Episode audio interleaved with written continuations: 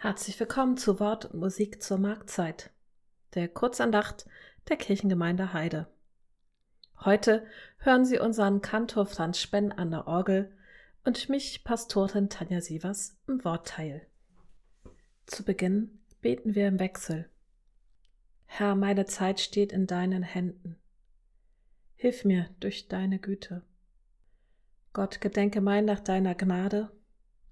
Herr, erhöre mich mit deiner treuen Hilfe. Amen. Wie schon in den vergangenen Wochen begleitet uns auch heute ein Text des Theologen Dietrich Bonhoeffers, dessen 75. Todestag sich in diesem Jahr jährt. Am 9. April 1945 wurde er hingerichtet, nur wenige Wochen vor Ende des Zweiten Weltkrieges. Heute hören wir einen Ausschnitt aus einer Predigt Bonhoeffers aus dem Jahr 1934, als er Pastor in London war. Dort war er in einer deutschen Auslandsgemeinde tätig.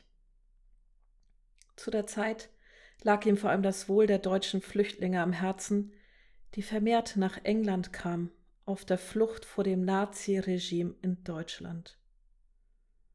Den biblischen Text, auf den sich Bonhoeffer bezieht, haben Sie vielleicht schon mal gehört aus dem ersten Brief des Paulus an seine Gemeinde in Korinth.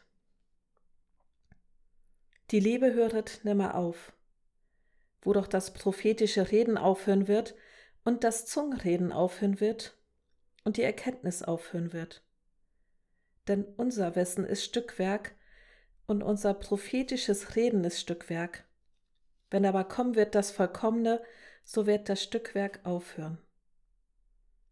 Als ich ein Kind war, da redete ich wie ein Kind und dachte wie ein Kind und war klug wie ein Kind. Als ich aber ein Mann wurde, tat ich ab, was kindlich war. Wir sehen jetzt durch ein Spiegel in einem dunklen Bild, dann aber von Angesicht zu Angesicht. Jetzt erkenne ich stückweise, dann aber werde ich erkennen, gleich wie ich erkannt bin. Nun aber bleiben Glaube, Hoffnung, Liebe diese drei, aber die Liebe ist die größte unter ihnen. Amen. Liebe Hörerinnen und Hörer, Dietrich Bonhoeffer predigte zu diesem Text am 28. Oktober 1934 unter anderem Folgendes.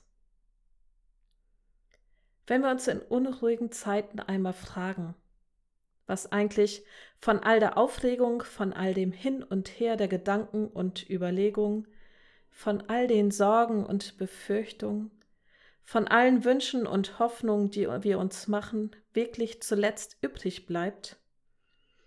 Und wenn wir uns dann die Antwort der Bibel geben lassen wollen, so wird uns gesagt, es bleibt von all dem zuletzt nur eines, nämlich die Liebe, die wir in unseren Gedanken, Sorgen, Wünschen und Hoffnung gehabt haben.